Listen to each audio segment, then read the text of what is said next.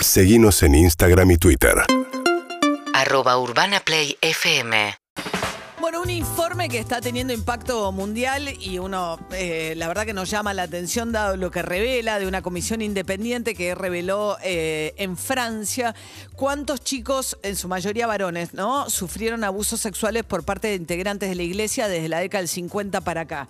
El número es escalofriante. 216 mil menores fueron eh, abusados sexualmente en Francia por integrantes de la iglesia religiosos. Y el número se eleva todavía más si se tiene en cuenta los laicos que forman parte de la iglesia, que eh, en total eso da una cifra de más de 300 mil casos acreditados en Francia. Esto ya tuvo impacto, por supuesto, en el Vaticano. Hoy habló al respecto el Papa Francisco. Elisabetta Piqué es corresponsal del diario La Nación en Italia, gran experta en el Vaticano. ¿Cómo estás, Elisabetta?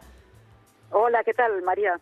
Bueno, eh, no es la primera vez que se releva, ¿no? Dentro de la Iglesia Católica abusos eh, a esta escala, pero sin embargo, esto particularmente en Francia, digamos, en Europa, ¿qué impacto está teniendo?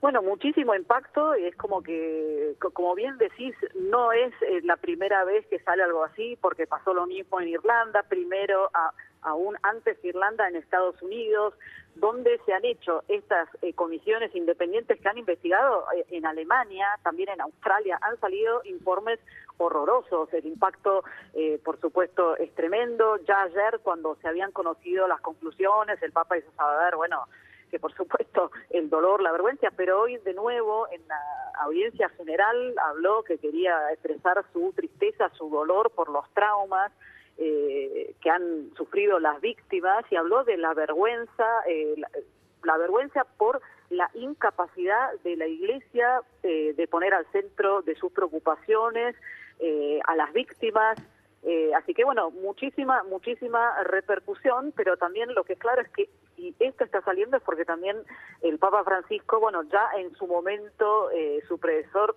Benedicto XVI había empezado a entender la dimensión del problema, había empezado a implementar una política de tolerancia cero, pero Francisco fue más allá. Él, en estos más de ocho años de pontificado, eh, hizo que, hiciera, que hubiera legislaciones que no solo endurecen las penas contra los culpables de esta aberración que es de abusar sexualmente de un menor, de un niño, sino también él hay una legislación por la cual ahora el obispo el obispo eh, puede también ser, eh, por supuesto, castigado por la negligencia. La negligencia cuál, cuál es y cuál fue en todas estas décadas pasadas de los obispos es que en nombre de la institución, para no manchar el nombre de la iglesia, se mantenía todo bajo silencio, se encubría a los agresores y se los cambiaba de dioses. Esto se sabe bien eh, también en la Argentina. Recuerda del caso de los chicos sordomudos y era un sacerdote del Instituto Próbolo acá de Verona que había sido mandado a la Argentina, digamos.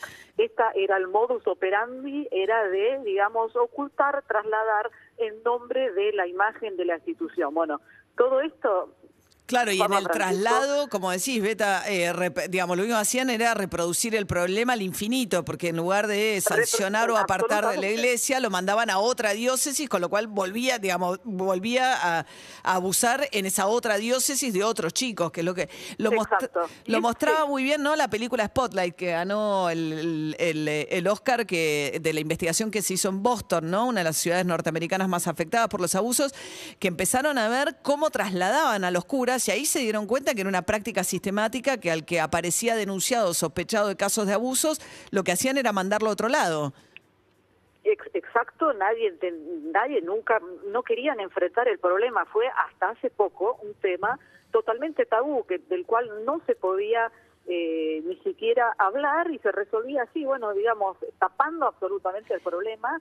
Eh, la consigna era en silencio y así, como bien decía María, que eh, volvían a abusar de otros niños en otros dioses en otros lugares e incluso en otros países como vimos el caso en el caso del próbolo tan eh, reciente Claro. Eh, pero Ahora, como, te- como te digo... Beta, eh, también eh, el Vaticano, eh, digamos, ha sido muy reticente a colaborar con la justicia, ¿no? Con la, y, a, y a iniciar eh, la. Porque una cosa puede ser la sanción dentro de la iglesia y otra cosa es que activamente, además, la iglesia promueva que eso se investigue y que tenga una penalidad dentro de los sistemas jurídicos de cada uno de los países donde actúan.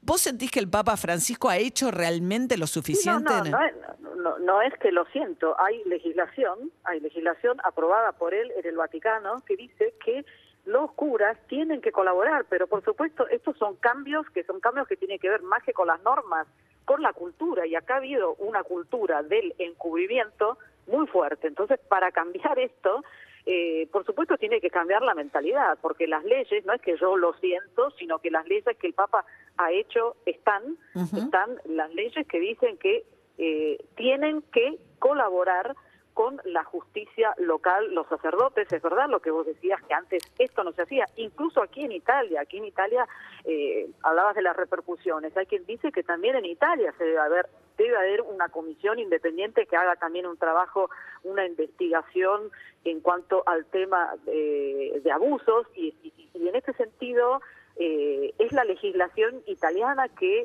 eh, protege en cierto modo eh, a los sacerdotes, no la del Vaticano, es decir, eh, toda, toda, toda, toda, digamos, las diversas justicias tienen di- diversos este, estas normas, pero el Papa lo dejó muy claro, eh, tienen que colaborar con las justicias locales eh, y por otro lado, eh, para que entiendas eh, el compromiso, ¿no? Porque el Papa pidió 50.000 veces, digamos, y que digo, me hago cargo de esta vergüenza, hoy volví a decir, la vergüenza habla de un camino de reconversión, y también el año pasado, eh, bueno, al margen de, recordarás que él convocó a una cumbre que por primera vez se puso sobre el tapete el tema, que fue en febrero de 2019, vinieron todos los presidentes de las conferencias episcopales del mundo aquí al Vaticano.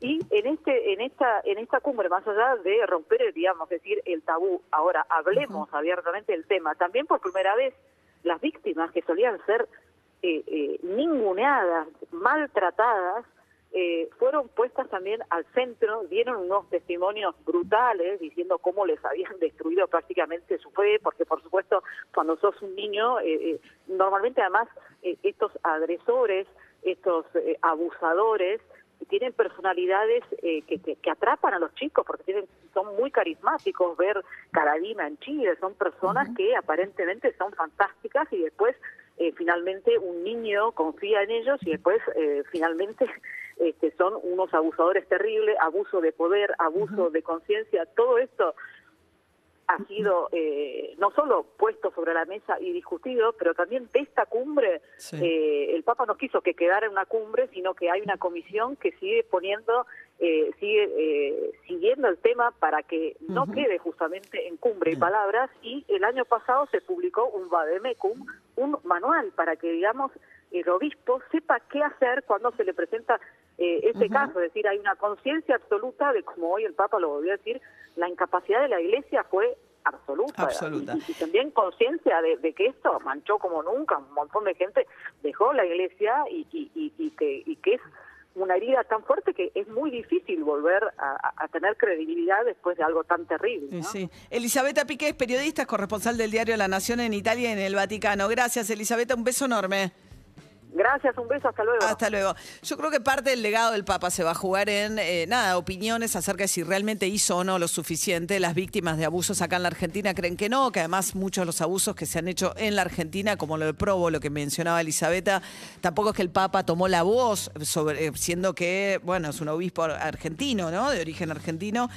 Yo creo que muy pocas instituciones en el mundo pueden sobrevivir al tamaño del escándalo de lo que significó, digamos, el informe de los abusos en Estados Unidos, como decía Elisabetta, en Irlanda, en Alemania y ahora documentados 216 mil casos en Francia, nada más, de la década del 50 en adelante. A mí como Argentina me parece que estaría bien que el Papa haga algo específico sobre la Argentina también para reparar eh, en la diócesis de su propia iglesia, ¿no? En la que hizo toda su carrera antes de llegar a Papa en el Vaticano. UrbanaPlayFM.com